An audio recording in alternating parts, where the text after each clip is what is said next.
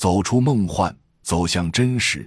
有时候，人的意志过于脆弱，在某种诱惑下，人们容易产生各种各样的幻想。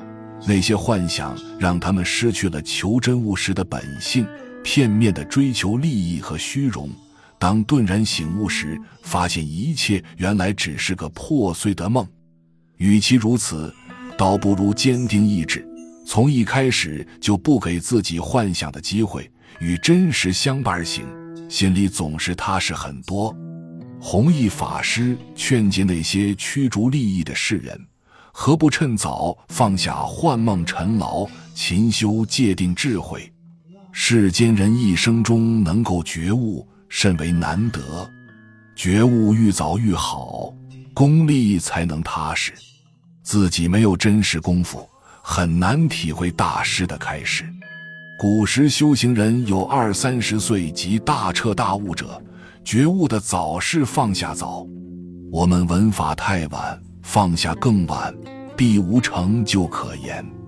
身心世界均属幻梦尘劳，把一切虚幻不实的东西一齐放下，在戒定会上下功夫，时时刻刻精勤不懈，才有办法。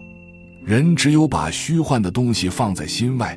才不会去计较形式上的轻重大小，也只有这样，人们才能拥有真实的自己。唐朝宣宗皇帝李忱在没有即位之前，曾经为了避难而隐居在佛寺中，担任那里言官禅师的书记。他非常欣赏佛教中不立文字、不着形象、不假外求的思想。当时，他隐居的寺庙住持是黄檗禅师。有一天，李晨看到黄檗禅师对佛像顶礼膜拜，于是走上前去问：“主持，你一直教导我们不着佛求，不着法求，不着僧求，为什么你却在这里虔诚的礼拜佛像呢？”黄檗禅师生气地说：“不着佛求，不着法求，不着僧求，应该要如是求，你懂什么呀？”李晨听了很不服气，嘲笑着说。既然如此，那么禅师以前说的话都是装模作样了。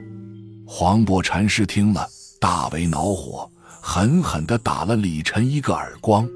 李晨被禅师的突然施暴吓坏了，愣在一旁。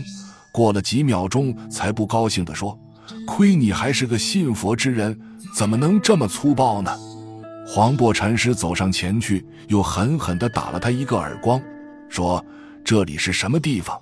你竟然敢对我说粗说细！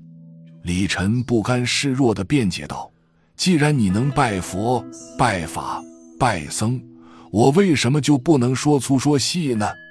黄檗禅师笑着说：“你说的很对，我可以拜佛、拜法、拜僧，你也可以说粗说细。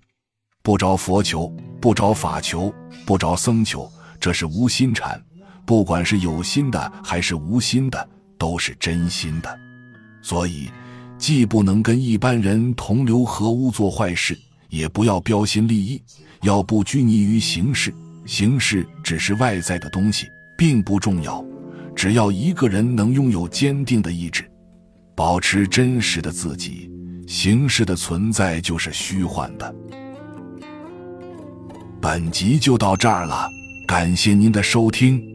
喜欢请订阅关注主播，主页有更多精彩内容。